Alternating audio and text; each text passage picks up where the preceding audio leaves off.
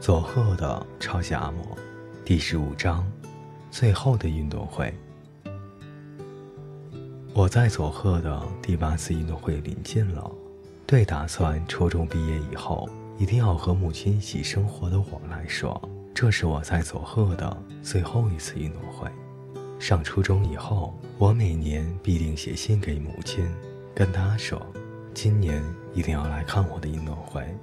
那年我也不抱什么希望的写了信，想不到母亲回信说今年会去看，我很期待。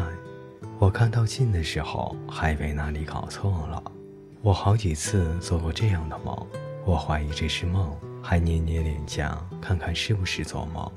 是真的，母亲给外婆的信上也说要来佐贺。想到母亲真的要来看运动会，我就忍不住的想绕整个佐贺跑一圈。第二天早上，我郑重的把信放进书包里去上学。第一节课是社会，我当然又不管三七二十一的，就打开了有花纹的信件。德勇，那是什么？我妈妈的来信。哦，老师很感兴趣的看着我的信。啊，什么？要来看运动会？啊，老师，不要再看了。我假装不高兴的收起信来，不让老师看。我不厌其烦的每节课都拿出信来看看，就像展示蜡笔和钉鞋一样。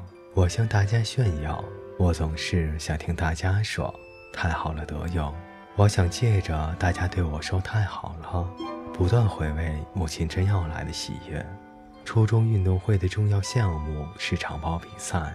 男子走的路线是出校门，沿着护城河绕一圈，然后经过城内，再回到学校，全长七公里，十分吃力的赛程。可是这在每天辛苦练习棒球的我们眼中不算什么。实际上，我连续两年都拿了冠军，但是因为今年觉得非拿冠军不可，稍微感觉到了一点的压力。越接近运动会，我越担心。那天会不会感冒？会不会拉肚子？脑子里老是浮现着这些无端的猜想，这在我是少有的。我没有感冒，也没有拉肚子，但是遇到了更糟的状况。我等了又等，预定运动会前一天该到的母亲一直没有来。她说会早早做完工作搭火车来，一定是晚了，没有赶上火车。明天早晨会来的。别担心，去睡吧。外婆催我上床，可是我一点也睡不着。迷迷糊糊中看到母亲来了，醒来发现是梦，非常的失望。我又迷迷糊糊的梦见运动会结束了，母亲还是没有来。醒来发觉是梦以后，反倒摸着胸口松了一口气。就这样反反复复，似睡非睡，折腾到了天亮。外婆去上工时，我站在河堤上等着母亲的到来。火车早上从广岛出发，应该不会那么早抵达，可我就是无法安心地躺在床上。到了上学的时间，我满心不安，但还是不死心。母亲清清楚楚地在信上写着：“会去看运动会，我相信她一定会来的。”到了下午，比赛项目进行了长跑比赛。我站在起跑线后，还在观众群中搜寻着母亲，可是到处都看不到母亲的踪影。长跑比赛开始，我按照自己的步调轻松地跑起来。骑摩托车做前导的是棒球队的田中老师。我跑了十分钟、二十分钟后，呼吸开始有点急促，同时拉开了和后面那群人的距离。这个比赛在当地很有名。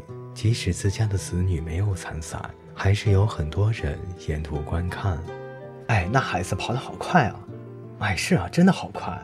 我听到这些声音，我和第二名离得很远，一分一秒的只想着向前跑。如果不是这样，我就会去想还没有来的母亲，可能会影响到我的速度。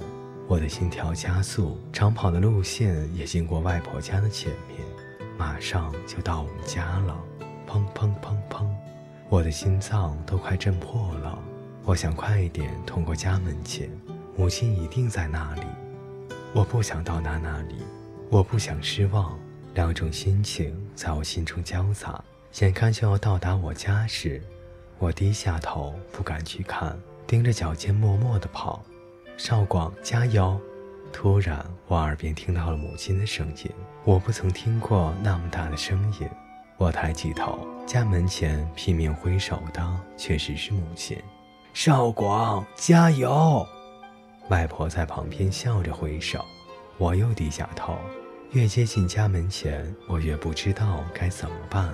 我终究做不出电视剧里那种含笑挥手之意的动作。喂，多勇，看着你母亲，不要低头，抬头挺胸的跑。田中老师从摩托车上对我喊。我抬起头，直视前方，终于跑到家门前。少广，少广，加油！母亲拼命地挥手。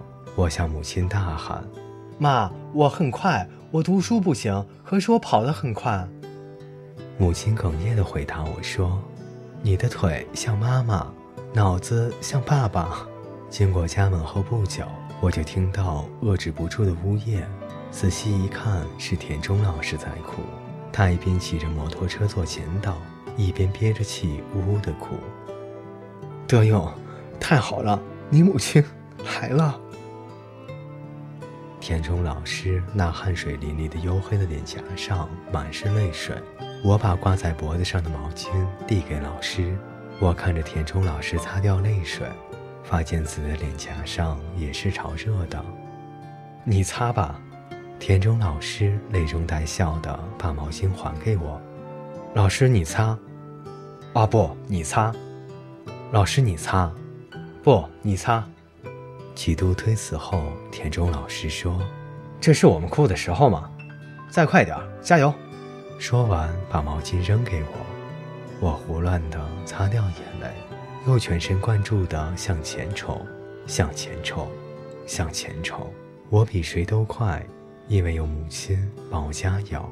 第一个抵达终点的我，超过第二名二百米，据说这是学校有史以来最快的记录。各位听众朋友，今天的故事就为大家播讲到这里，我们下期再见。